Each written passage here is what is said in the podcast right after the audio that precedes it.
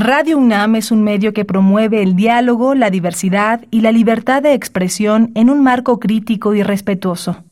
Los comentarios expresados a lo largo de su programación reflejan la opinión de quien los emite, mas no de la radiodifusora. La Facultad de Derecho de la UNAM y Radio UNAM presentan Toda sociedad requiere para su funcionamiento regirse por valores, principios, normas e instituciones. A diario escuchamos, leemos y opinamos sobre temas relacionados con la legalidad. Pero, ¿verdaderamente conocemos nuestros derechos y obligaciones? Tu participación es indispensable. Acompáñanos. Derecho a debate. En la cultura de la legalidad participamos todos. Conduce Diego Guerrero.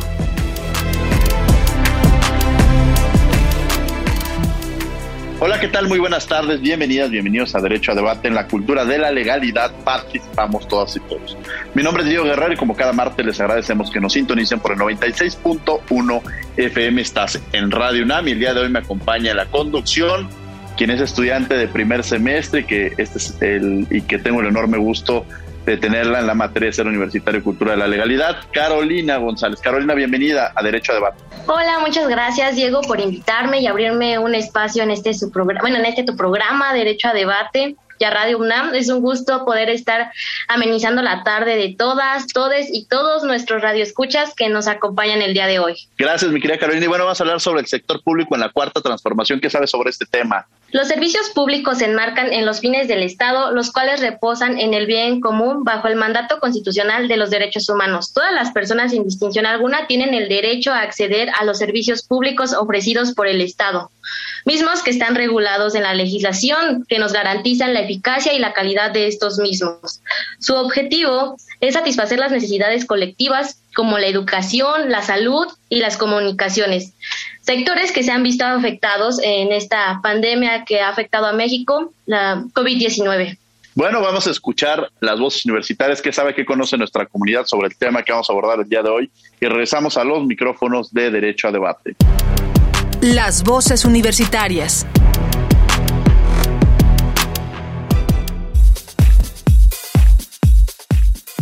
¿Qué opinas del servicio público en la 4T?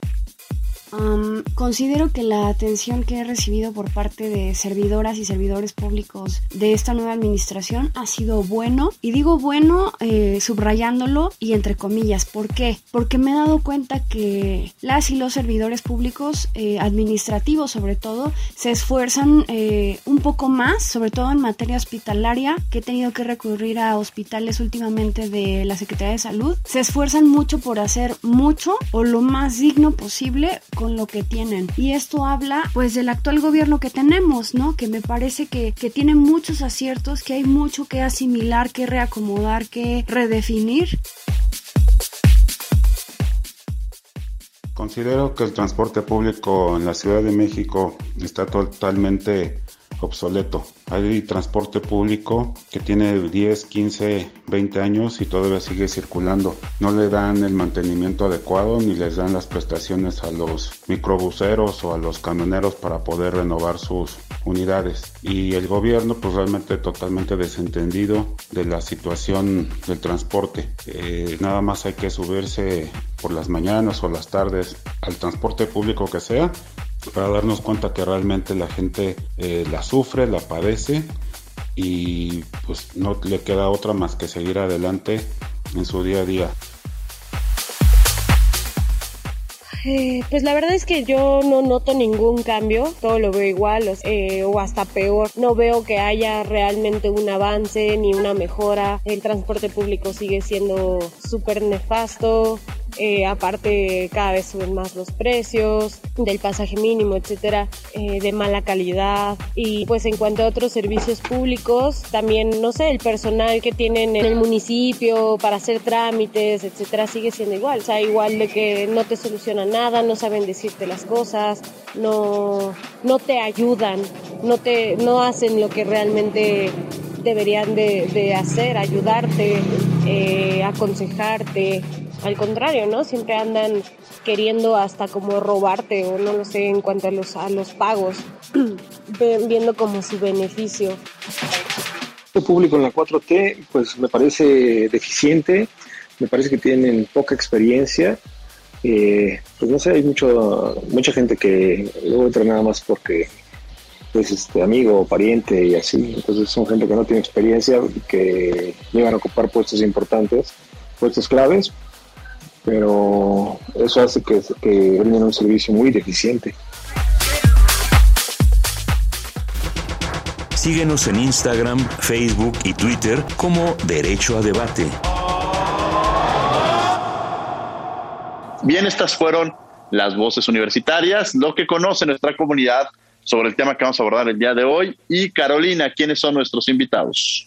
Hoy nos acompaña la licenciada Ixel Panambi Garcés Méndez, conductora de Parlamento Podcast y consultora de Cabildeo Legislativo. Panambi, bienvenida aquí a Derecho a Debate y se nos hace tenerte aquí en los micrófonos. Muchas gracias, Diego, por la invitación. Y el licenciado Fernando Nicholson, concejal en la Magdalena Contreras y presidente de la Comisión de Asuntos Jurídicos. Fernando, bienvenido a Derecho a Debate. Muchas gracias, Diego, y a todos por, por la invitación. Estamos aquí para bueno, abonar. Un poco para conocerlos y saber esta parte, eh, ya platicamos de Panambi, que es conductora de Parlamento Podcast. ¿Qué es esto de Parlamento Podcast, Panambi? Pues es un podcast que tenemos, eh, que salió este 2021 eh, con un profesor que quiero mucho, de igualmente de la UNAM. Ambos somos egresados de la Facultad de Ciencias Políticas y ambos tenemos pues este eh, deseo por no solo que la ciudadanía se involucre más en los asuntos públicos, sino específicamente que conozca más del, del poder legislativo, qué sucede, porque es importante y, y que se hable un poco más del tema en el, en el entendido de que eso puede ayudar no solo a que funcione mejor el, el, poder en sí mismo, sino que la ciudadanía pueda empoderarse y conocer quién lo gobierna, quién los gobierna y, y quién legisla para ellos. Más o menos de eso se trata el, el podcast. ¿Y qué es esto de cabildeo legislativo? También para quienes nos escuchan, que habrán dicho, bueno, ¿y esto en qué consiste? ¿Qué hace alguien que se dedica al cabildeo legislativo? Pues mira, igual en este, en esta idea de, de mi pasión por el legislativo. El cabildeo es no es otra cosa más que la promoción de intereses. Eh, para quien no sepa nada, podríamos decir que bueno, los legisladores y las legisladoras son votadas ya sea por elección popular o por al interior de los partidos políticos y pues ellos lo que son son políticos profesionales como tal, saben ganar elecciones, saben hacer política, saben más o menos construir acuerdos ya sea al interior de sus partidos o en territorio, pero eh, pues eso no necesariamente los hace expertos en ningún tema en particular, no tienen por qué serlo, y el cabildeo se basa en que cuando hay alguna regulación sobre temas muy específicos o muy técnicos que requieren eh, de un nivel de detalle muy elevado, eh, pues son eh, esta es una actividad en la que eh, intereses externos a la Cámara ya sea la Cámara de Diputados o el Senado, eh, pues se acercan a los legisladores y los informan o los, o los, los hacen que sean sensibles a, a temas que se les escapan, insisto, por su propia actividad política, pero que uh -huh. es importante que se considere dentro de los procesos legislativos. Eso es el cabildeo. Aprovechando que te hacías preguntas, quiero Nicolson, esta figura del concejal, el que es concejal la Magdalena Contreras, ¿qué hace un concejal? ¿Qué es un concejal? ¿Y cuáles son sus funciones? Sobre sobre todo en esta figura de presidente de la Comisión de Asuntos Jurídicos. Este, pues mira, la verdad es que es un es, es, es, es un problemón esto de ser concejal. En todo el es un problema en la Ciudad de México en particular. Eh, cualquier persona que viva entre Naucalpan y Mérida y entre Iztapalapa y Tijuana sabe exactamente qué es un regidor y para qué sirve. Pero en la Ciudad de México no sabemos qué es un regidor y eh, está mal legislado en principio. Entonces tenemos vacíos muy complicados y el trabajo de los que nos tocó ser concejales entre el 18 y el 21 fue tratar de, por la vía de los hechos y los acuerdos y nuestras capacidades políticas, inventar los formatos para que hubiera eh, un, un peso real, un contrapeso real en el órgano colegiado de la alcaldía que es el Consejo. Yo tuve la fortuna de poderme reelegir en este periodo y, y de haber presidido la Comisión de, de, Gobierno, Asuntos Jurídicos, Régimen Interior, bla, bla, bla, bla, bla. Es un título larguísimo, pero a grandes rasgos, por mí pasaron las iniciativas que tenían que ver con la modificación reglamentaria y tratar de darnos las herramientas para sentar las bases para los consejos, concejales que vengan. Eh, los concejales que vengan tendrán una labor considerablemente más fácil que la que tuvimos nosotros, pero a grandes rasgos somos una especie de parlamento a nivel eh, de marcación territorial, ¿no? Nosotros discutimos los bandos, eh, discutimos las acciones, los programas, los convenios, las acciones que llevan a cabo los alcaldes y nosotros que somos, en el caso de mi primera experiencia, fui de mayoría, digamos, entré con la alcaldesa, en este caso entré por representación proporcional, ahora estoy, digamos, en la oposición. Este, pues me tocará ver también del otro lado la, la figura, ¿no? Pero en, en, las dos experiencias yo entiendo que estamos en una experimentación democrática a nivel cuasi municipal creo que es muy interesante para los que nos dedicamos a esto. Para mí, que tuve la fortuna de ser eh, eh, asesor en el constituyente de la Ciudad de México y que me tocó vivir de muy de cerca de la construcción de, los consejos. De hecho, fue una propuesta eh, redactada por mí, impulsada por diputados con los que yo trabajaba. Pues entonces, es interesante ser, digamos, comerte lo que cocinaste, diría claro. por ahí. Este, y no, no está rico, la verdad es que no está bueno. no, no, no es cierto, para nada. está muy interesante y, y, ha sido una gran experiencia eh, y, y, pues vamos a seguir en esto. Tres añitos más. Tres años más. Fernando, platicas esta parte de los servicios públicos, de la figura del concejal y que también ha habido un tema de, de muy interesante en la Ciudad de México sobre cómo se dividió en las últimas elecciones.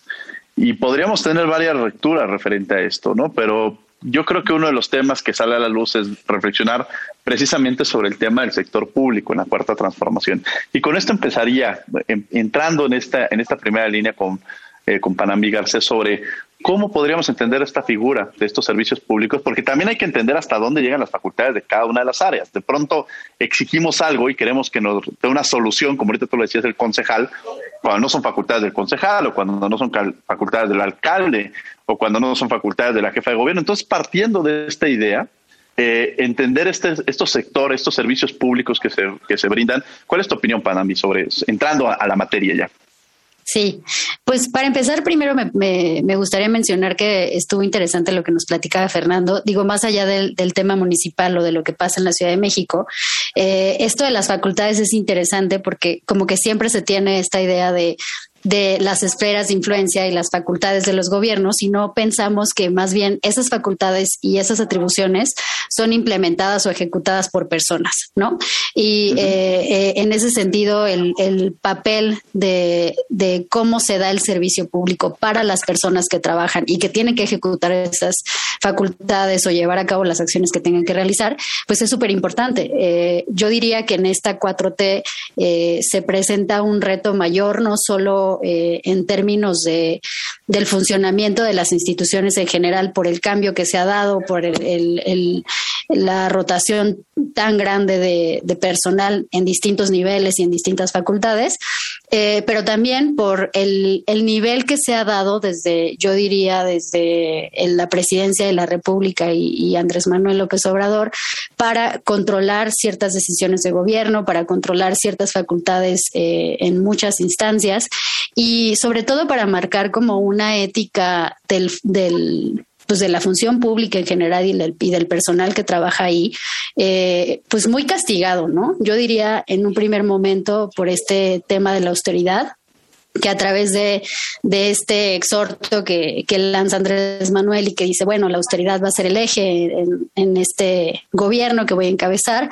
Y ahí se empiezan a recortar no solo el tema de recursos, sino materialmente se empiezan a eliminar muchísimos puestos en, en, en muchas instancias y niveles de gobierno y eso crea pues entre las personas insisto pues una cierta de una clase de, pánico de, o de temor ante si antes había como una cierta independencia o una cierta estabilidad para llevar a cabo sus funciones ahora pues está esta tensión constante que de por sí tienen los funcionarios públicos y más los que atienden eh, los que tienen el trato directo con la ciudadanía para pues llevar a cabo sus funciones. Eh, eso yo diría que en un primer momento es es preocupante Fernando, sobre este punto, y quizá generando este debate, pero la austeridad.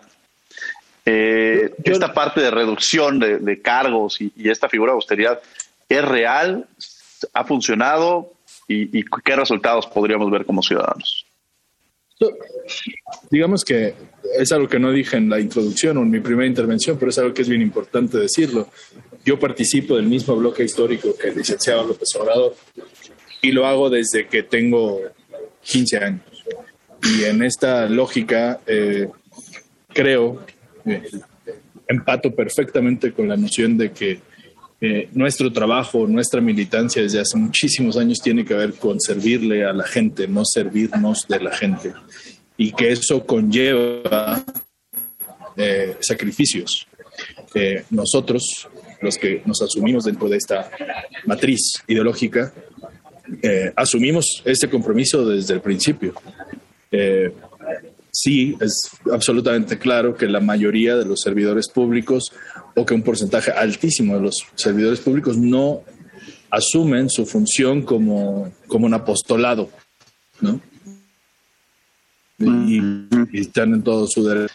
Eh, la labor de los que estamos en el servicio público, que sí participamos desde esta poética o desde forma de ver la política, pues tenemos la obligación de tratar de hacer las cosas de forma que contagien a los funcionarios públicos que no están en el mismo y trabajar. Y eso ya ha sucedido, es decir, sucedió en la Ciudad de México a partir del 2000.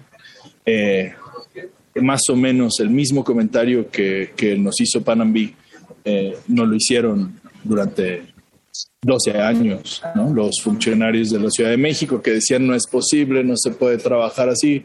Y aún así el gobierno de la Ciudad de México, en una lógica totalmente austera, logró salir adelante eh, y mejoró en muchas de las cosas. No se resolvió todo y tampoco se resolverá en estos seis años, pero creo que en principio la, la, posición del presidente de la República tiene que ver con, con una posición frente a la historia, ¿no?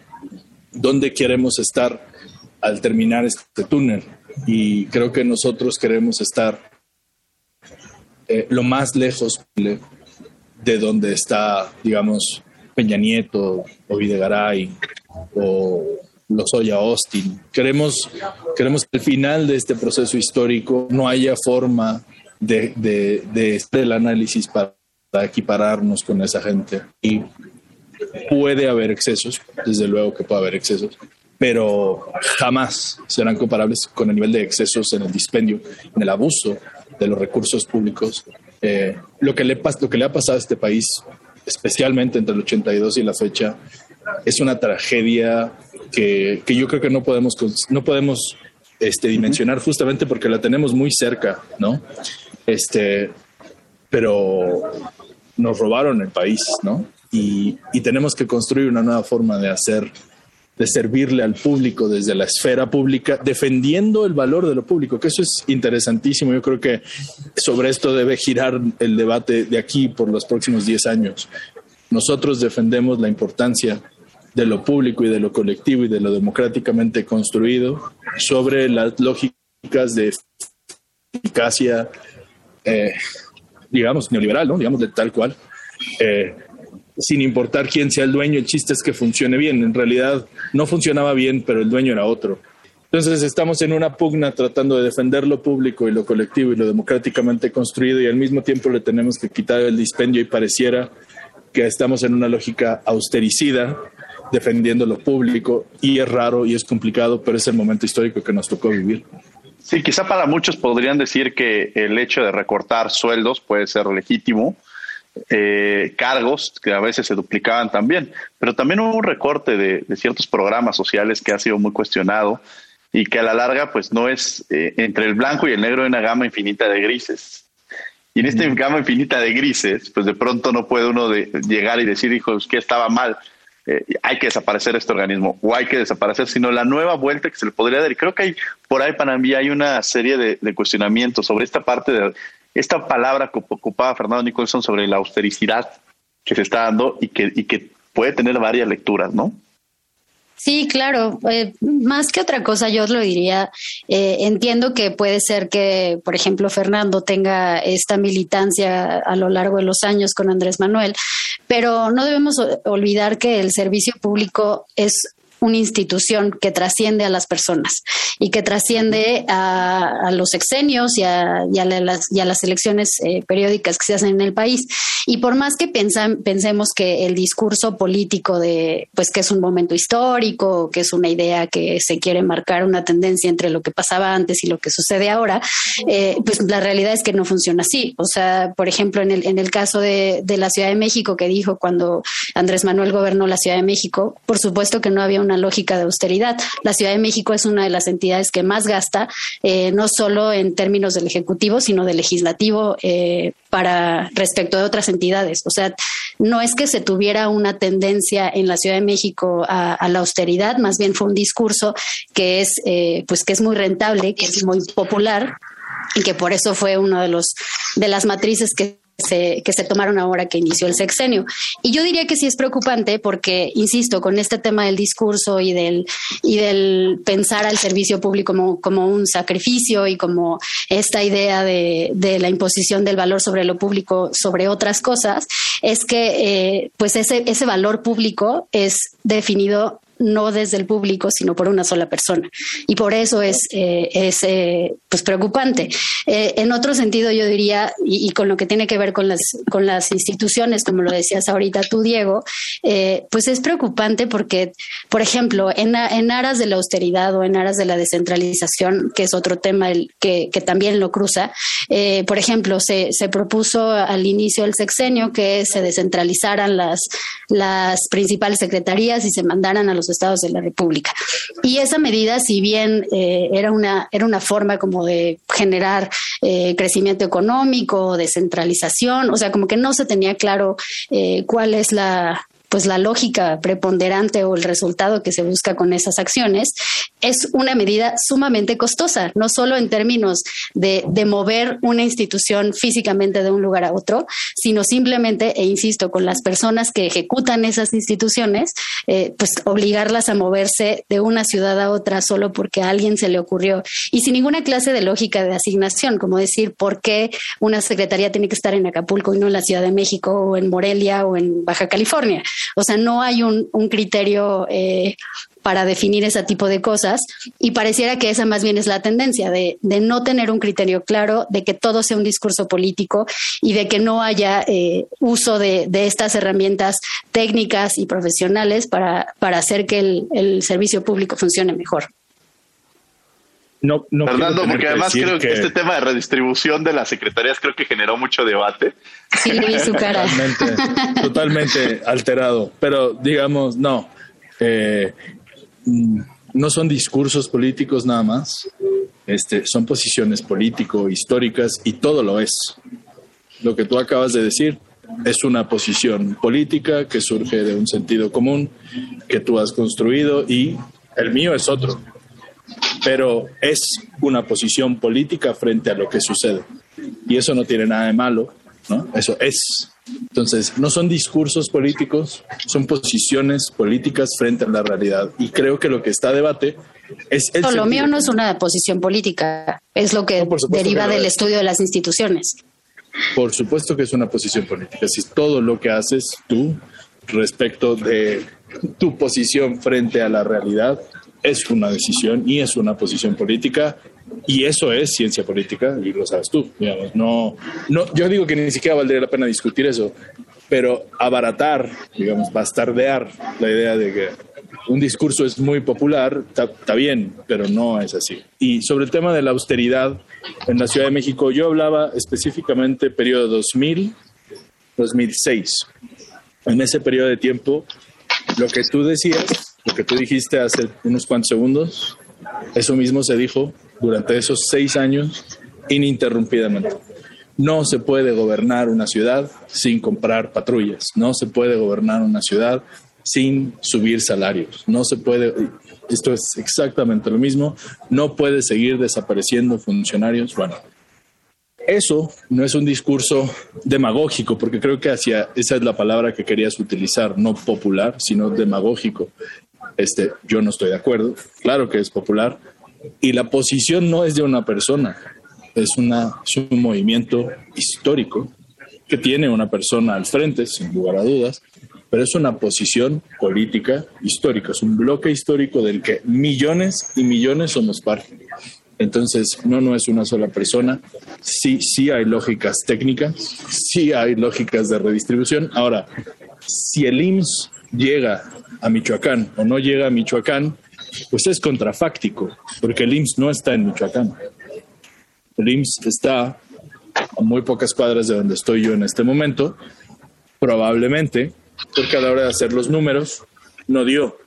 Está bien, hay prioridades en lo público y hay que gastar de la forma correcta. Es decir, lo que suena como una buena idea, lo que pasó en el 85 cuando el INEGI se va a Aguascalientes y detonó empleos allá y descentralizó en alguna medida el gobierno federal. Fue una buena idea, fue un buen experimento, fue producto de una tragedia. Se intentó, se planteó, yo creo que no va a suceder pronto. Pero en principio, creo que uno de los graves errores que cometemos a veces las personas que nos dedicamos a hacer análisis de lo público es hacerlo desde nuestra realidad exclusivamente, ¿no? Y eso pasa mucho, le digo chilangocentrismo. Entonces, ¿cómo es posible, cómo es posible que una secretaría no pueda estar en el DF? No da. Si nadie está hablando de cambiar la Cámara de Diputados a Acapulco, pero sí tiene bastante lógica poner la Secretaría de Turismo en Cancún, digamos. Y la, y la Comisión de Pesca, ¿qué hace la Comisión de Pesca en Periférico? La Comisión de Pesca claramente tendría que estar en el Mar de Cortés o en Veracruz. ¿Por qué no? Pues porque tal vez lo estamos pensando desde, desde, desde nuestro ombligo, ¿no? Y, creo que sería útil dejarlo de pensar así. Este, pero nada más, eh, creo que contesté lo que quería contestar. Ok, pero en esta parte, Fernando, que se decía sobre eh, que, era una buena idea, ¿no? Cambiar las secretarías de Estado. Esta figura de estar creando estas nuevas, estas buenas ideas y, la, y poder llegar a concretarlas, ¿no? Esta posibilidad de, de concretizarlas y decir, bueno, efectivamente, yo coincido contigo, eh, quizá una secretaría que se dedica a temas ambientales o quizá una secretaría que se, a la marina, la propia marina, pues puede sonar un poco absurdo que siga en la Ciudad de México. Pero también ver estos, como buen administrador, se tienen que ver los costos-beneficio. Y en esa parte creo que también es importante entrar a una dinámica de decir, bueno, ponía el ejemplo para mí de decir, ¿qué tal si alguien trabajaba en la Secretaría de Turismo y su pareja trabajaba en la Secretaría de Economía? O sea, aquí va a ser nada más en el imaginario, sola, no solamente en lo económico, sino no dejarlo de lado también el contexto social hubiera sido muy complicado. Entonces, y, y, y, tan es así que creo que no solamente ha sido el factor económico el que no ha permitido esto, sino también ha habido otros factores, ¿no, Fernando?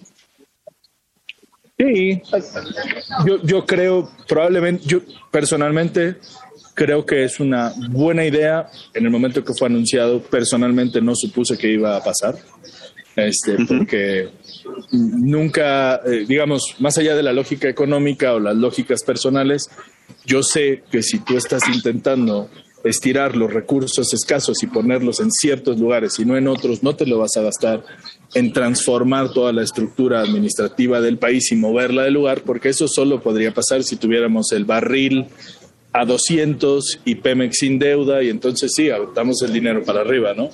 Pero no es, el, no es la situación. Entonces yo creo que la pandemia, además, si había alguna posibilidad de ir mudando alguna cosa afuera, este, pues no pasó porque estamos en uno de los peores momentos económicos de la historia de la humanidad, ¿no? Desde el 29 uh -huh. probablemente no teníamos otra cosa parecida. Dicho esto, eh, sí, creo que la lógica de plantear ideas buenas, malas o regulares y no llevarlas a concreción pasa más por un desgaste del capital político de quien lo hace, que sea suficiente para emitir un juicio sobre la capacidad administrativa de quien lo hace. Es decir, el presidente decidió quemar un pedacito de su capital político diciendo que en San Luis Potosí estaría la Secretaría de algo, mientras estuvo en San Luis Potosí y hoy en un programa de radio estaremos diciendo, eso no fue buena idea decirlo porque no lo pudo hacer. Pero más allá de el desgaste en el capital político de quien no dice, creo que no no sirve para emitir un juicio sobre el fondo del asunto. Para mí sería justificable ahorita esto que Fernando decía sobre el, eh, eh, el tema de la pandemia. Efectivamente modificó a todo el a todo este el mundo. Nadie estuvo exento de esto. Pero hablar de salud, de educación, de servicios públicos, en este proceso, ¿cómo podríamos ver quizás haciendo un comparativo como el que hacía Fernando, eh, quizás exenios anteriores con el actual veríamos que hay un avance o que quizá aquellas cosas que no se pudieron concretar económicamente, pero hay posibilidades de modificarlo. ¿Tú crees eso para mí? Pensemos en la, o sea, imaginemos en qué estaba el camino recorrido antes de la pandemia, si realmente se estaban logrando los avances esperados, tú como ciudadana, eh, frente al tema de salud, de educación y post pandemia también. O sea, si crees que durante esta pandemia también, porque esa ha sido una de las justificaciones que ha tenido el gobierno.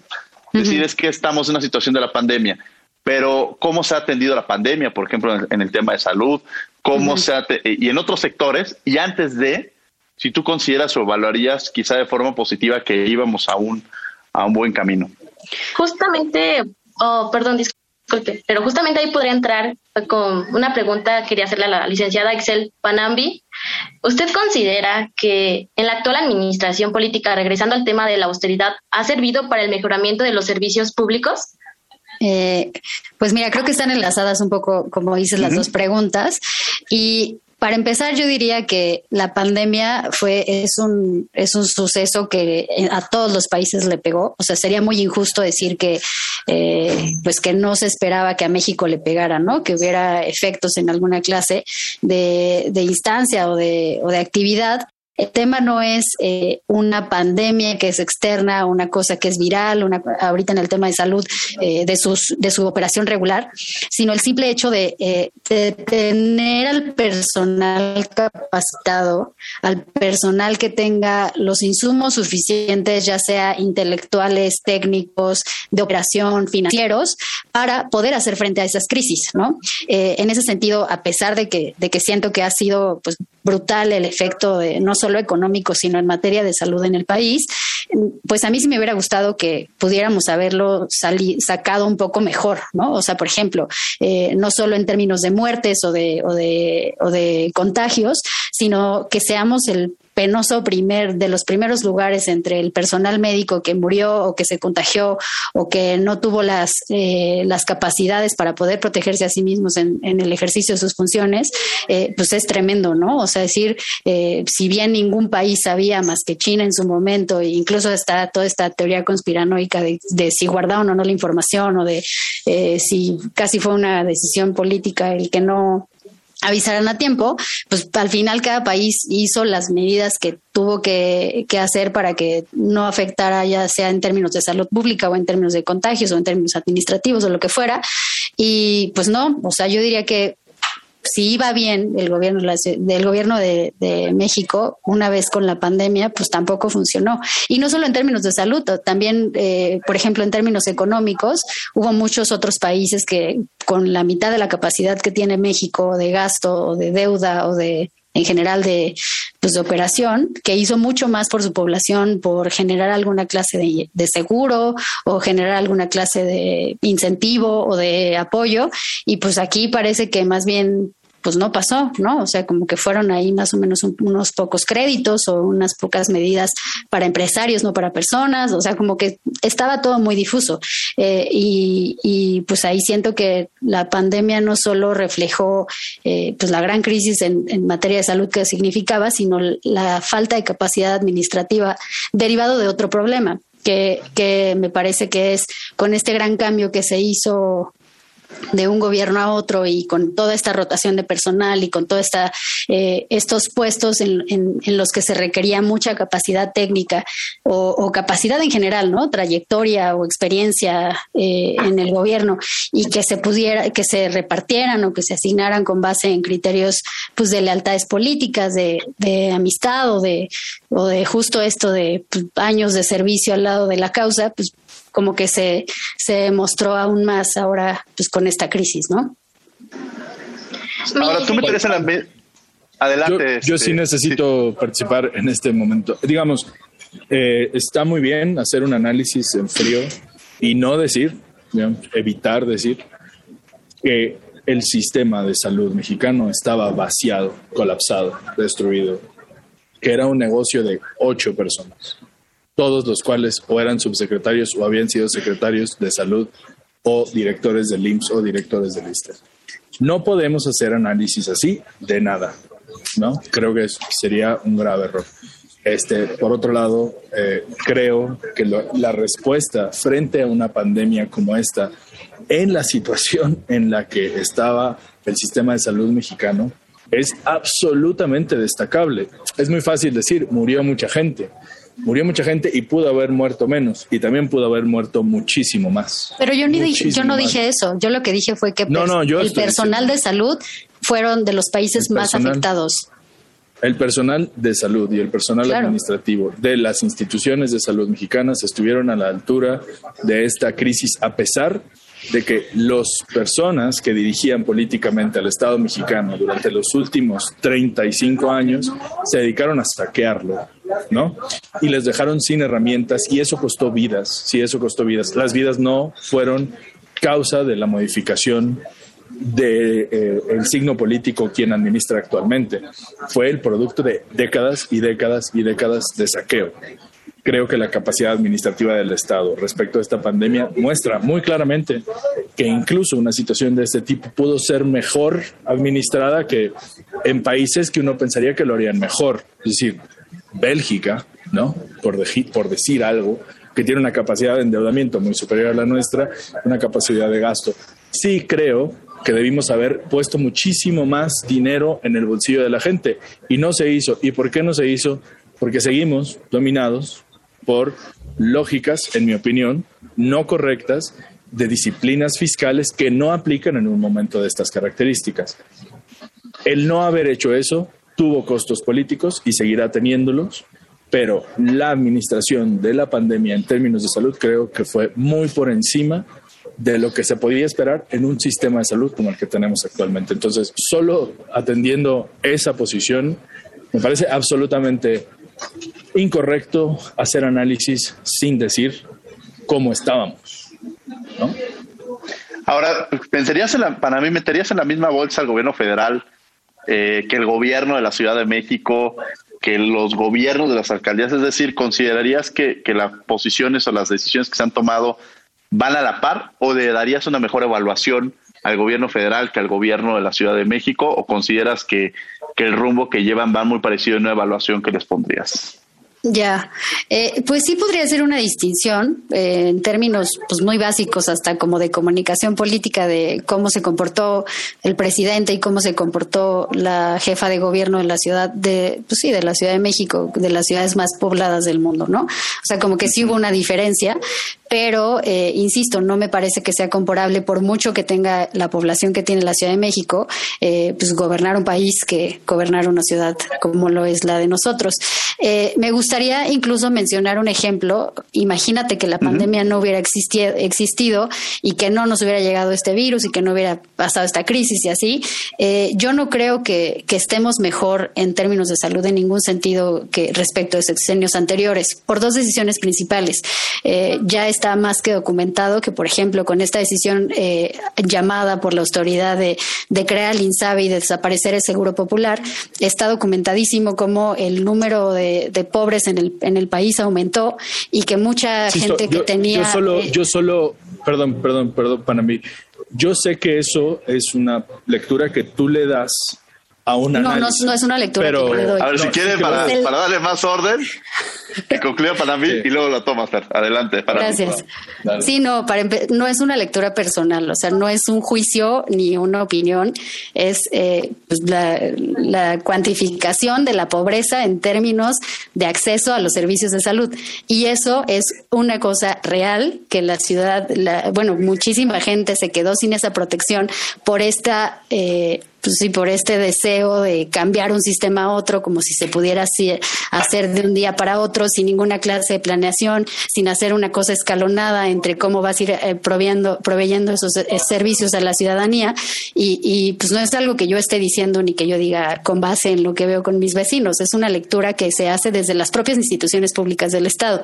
Eh, y lo que decía es que insisto, ya no solo obviando que la pandemia existió, sino fue una decisión que se tomó con base eh, pues, en una idea que no corresponde a las capacidades técnicas, a las capacidades administrativas del Estado y que finalmente termina siendo un error porque por ser una decisión política se desconoce cómo lo vas a implementar y, pues ahí está todo el, fallo en, pues en la provisión de algo que es tan básico, tan humano y tan importante como proveer de servicios de salud eh, a alguien que paga sus impuestos o que no los paga pero que no tiene otra forma de, proveerse de ellos por el nivel de pobreza en el, de pobreza en el que está, ¿no?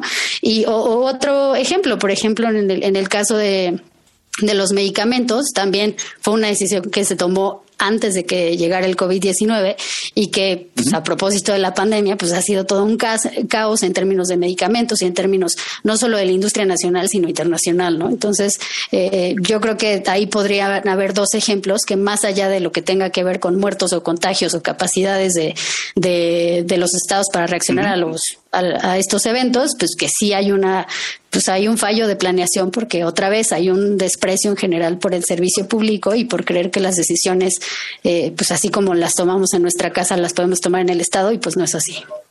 Derecho a debate, Fernando Nicholson.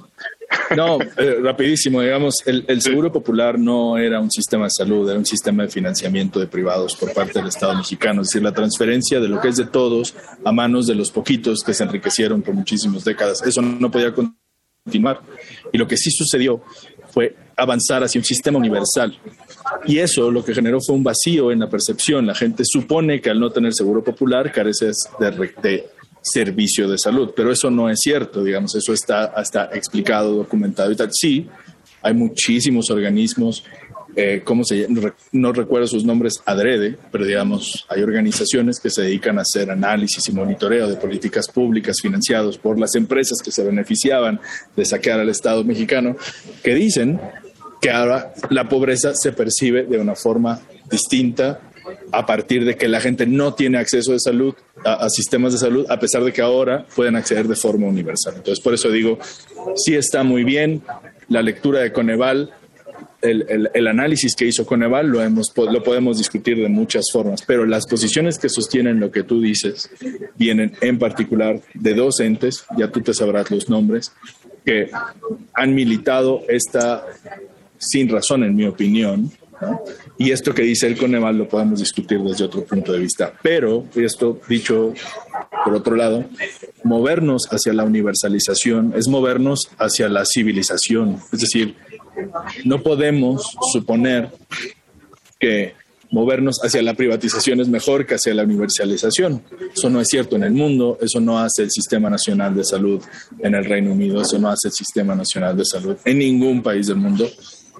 Y nosotros, y con nuestro seguro popular que enriquecimos a bien poquitas personas, pero en serio, los hicimos poderosos, los hicimos... Además, les dimos el derecho a la extorsión en la compra y distribución de fármacos.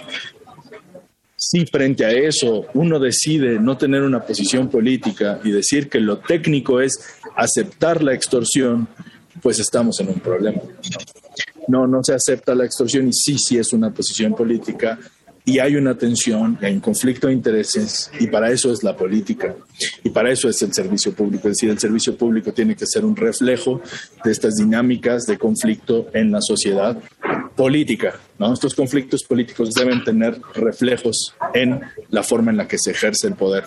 Ahora, sobre, ¿y si no hubiera habido pandemia? Pues la, la, perenne, la perenne cosa de y si mi abuela no hubiera tenido, hubiera tenido bicicletas, pues yo no sería su nieto. Claro. Este, tener discusiones contrafácticas siempre nos lleva a esa locura. Lo que sí que no es contrafáctico, y lo digo este, absolutamente convencido de lo que digo, es sí hay visiones distintas políticas que determinan las formas de actuar y de gestionar las cosas públicas. Para eso es la política. Y entonces, frente a un problema de escasez de acceso a fármacos y a servicios públicos, hubo una visión política que imperó, que se volvió sentido común y que durante 40 años nos fueron vendiendo, que es salirnos de la universalidad.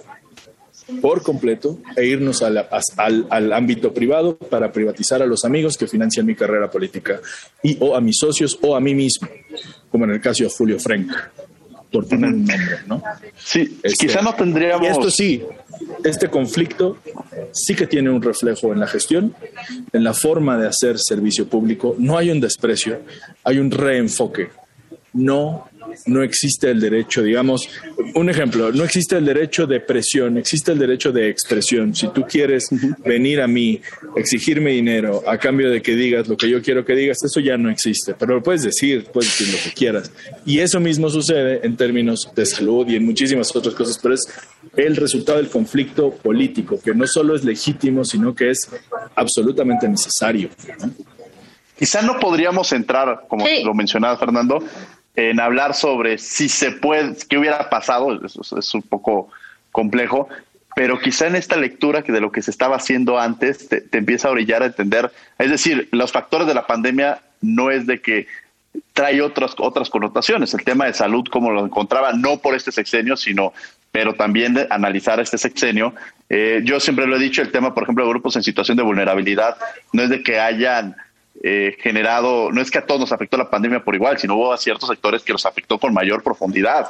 Eh, mujeres que se quedaron en sus hogares, pues bueno, la violencia creció exponencialmente. A las comunidades indígenas quizá no les estaba llegando la información referente a lo que se estaba viendo dentro de la pandemia. Personas con discapacidad, desde luego, se encuentran más vulnerables. Es decir, esta pandemia en sí no solamente trajo problemas, sino visibilizó otro tipo de situaciones en las que nos encontrábamos y creo que eso también como sociedad tendríamos que verlo. Bueno, pues le cedo el micrófono. El día de hoy me acompaña en la conducción Carolina González. Carolina, el micrófono es tuyo. Mi siguiente pregunta es para la licenciada Panam. ¿Considera que en esta administración se han creado condiciones necesarias a las personas con discapacidad para que ellas puedan acceder a los servicios públicos? Desconozco en el caso específico de las personas con discapacidad. Creo que se han hecho en general algunas cosas para que tengan mejor acceso a los servicios públicos y que se contemplen eh, en, la toma de decisiones en general, pero en el caso particular de ellos no, no podría decirte si se está haciendo algo en particular. Tal vez lo sepa Fernando. yo más bien les tengo una pregunta a los dos. A ver, aquí voy a jugar con dos cosas. La verdad es que para mí le voy a preguntar dos cosas buenas que consideres para mí que esté haciendo bien el gobierno, que digas, esto está muy bien, y dos cosas que criticarías del gobierno, y lo mismo para ti, Fernando. ¿Y empiezo yo? Panambi. Empieza tú, Panambi. ok.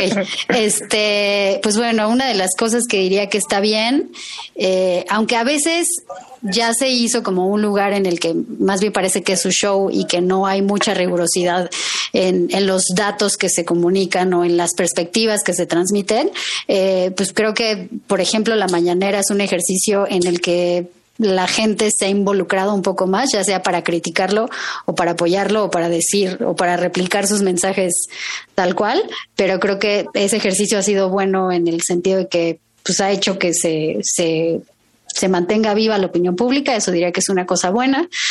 Y pues no sé, ¿qué te parece si yo digo esa y pienso en otra? mientras Fernando, dice las suyas. Yo, yo, yo te la diría con nombre y apellido, te daría dos, pero te podría dar muchísimas más, pero estas dos particularmente me llenan de placer. Este, Víctor Álvarez Puga está evadido de la, de la justicia hoy. Y Juan Collado hoy está en Santa Marta, en la cárcel, hoy. Es decir, los operadores jurídico-financieros, lavadores de dinero del régimen anterior, hoy están a la defensiva. Uno está en la cárcel y el otro no sabemos dónde está. Eso es absolutamente positivo en términos de correlación de fuerzas en la sociedad. Antes, Juan Collado era un ser que llegaba a cualquier espacio y seguramente a ti te tocó vivirlo, eh, Diego, alguna vez sin querer, pero donde llegaba Juan Collado, aquello aquello cambiaba, cambiaba el clima porque llegaba el Señor que arreglaba todos los problemas de todos los poderosos. Hoy está en la cárcel. Y su aprendiz de brujo, digamos, Álvarez Puga, está evadido. Entonces yo creo que esto le mandó una señal a muchísimos operadores, lavadores de dinero, este, defensores de este tipo de, de lógicas, de sentidos comunes, hoy tienen miedo. Antes estaban empoderados. Y eso creo nada más eso, ya valió mi voto, así diría. Regreso con Panamí. Una algo bueno de este gobierno. Es que sigo sin encontrarlo. no sé. lo malo, dos cosas malas que tú consideres. Vamos con estas. Pues justo eso, en términos de el servicio público y para los que creemos en las instituciones y en, y en que el bien público se puede concretar a través de ellas, pues como este desprecio a, los servidores públicos, a las decisiones eh, pues con un poco más de perspectiva o de intención más allá de los deseos de, una persona. Y eh, otro que creo que es, podríamos tratarlo en un programa aparte, pero lo mal que se ha entendido la paridad en este sexenio, ya no sea eh, desde el, el, Ejecutivo, sino desde el partido en el, en el gobierno y cómo lo ha implementado de una manera tan pues tan turbia o, cómo ha entendido esta disciplina partidaria por encima de, de, pues de la operación política de las mujeres que están no solo en el interior de Morena, sino dentro de los gabinetes de, del gobierno federal o de los gobiernos de que emanan de Morena. Fernando, dos cosas malas que criticarías de este gobierno. La verdad es que me cuesta mucho trabajo, pero hay dos cosas en particular que que yo considero que podría mejorar. Una es la lógica de que la base de sustentación política tenía que modificarse de la base electoral que llevó al poder y encontrar una, construir una nueva base de sustentación política que, que no me encanta y que tiene que ver mucho con que para darle continuidad a los proyectos de Estado, pues hay que dárselos al ejército. Francamente, no me gusta. Entiendo que la lógica tiene que ver con modificar o, enriquecer la base de sustentación política. La otra cosa que no me gustó es no alejarnos del dogma, del dogma de la disciplina fiscal. Yo creo que cuando se nos está muriendo la gente, es tiempo de gastar. Es tiempo de gastar mucho y hay que gastarlo poniéndolo en los bolsillos de la gente. Y de esa forma pudimos, creo, haber eh, salido en mejores condiciones a partir de el gasto eh, eh, uno a uno, digamos. es decir, no se trata de gastar en grandes obras de infraestructura en este momento, me parece que hubiera sido mucho mejor gastar, poner el dinero en la bolsa de las personas para que el dinero se mueva en la sociedad y que de esta forma pudiéramos salir de mejor forma, más vitalizados. Esas dos cosas son que puedo lograr entender, pero que yo hubiera hecho distinto o me hubiera gustado poderlo discutir de otra forma con otras personas. Nos quedan 30 segundos, entonces yo les pediría que con algo con lo que quieran cerrar, Panamí Garcés, con algo con lo que quieras concluir el programa del día de hoy.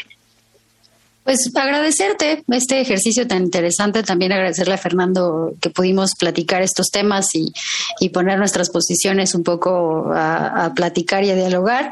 Y también agradecerle a Caro que nos presentó y que nos hizo algunas preguntas. Muchas gracias para mí, Garcés. Fernando Nicholson. Pues Caro, muchas, muchas gracias por, por ayudarle a Diego en este programa. Creo que lo hiciste muy bien. Eh, por un lado. Por otro lado, muchas gracias, Panambi. Yo me apasiono un poco de más, pero eh, espero Estamos que no igual. sentido agredida. En lo absoluto. Perfecto. Este, por lo demás, este, ojalá nos puedan invitar en otro momento y podamos discutir cualquier otra cosa con esta o más pasión, si fuera posible. Con gusto, mi que Le gustó al productor. Encantados cuando quieran. Carolina, con algo con lo que quiera cerrar, algún comentario, alguna conclusión. Bueno, pues yo creo que este momento de pandemia nos ayudó mucho a identificar los puntos o los sectores que más han estado débiles, como el sector de la salud, la educación, eh, algo que plantearon muy bien nuestros, nuestros licenciados, nuestros invitados, y yo creo que esta es una muy buena forma de analizar qué servicios públicos podemos mejorar y que esta pandemia no nos agüite, ahora sí, sino que nos sirva para mejorar nuestro gobierno.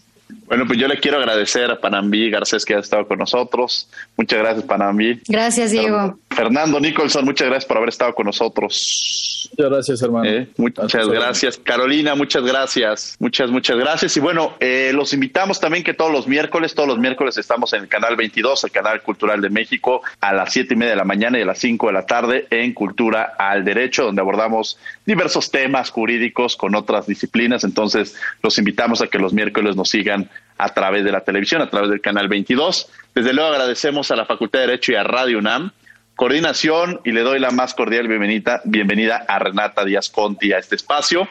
Eh, redacción y voz de las notas Ana Salazar, asistencia Mari Carmen Granados, Elías Hurtado y Edgar Cabrera, controles técnicos y producción Paco Ángeles. No olviden que nos escuchamos de ley todos los martes. Esto fue Derecho a Debate. Por hoy concluye la discusión, pero no se pierdan el próximo tema en Derecho a Debate. En la cultura de la legalidad participamos todos.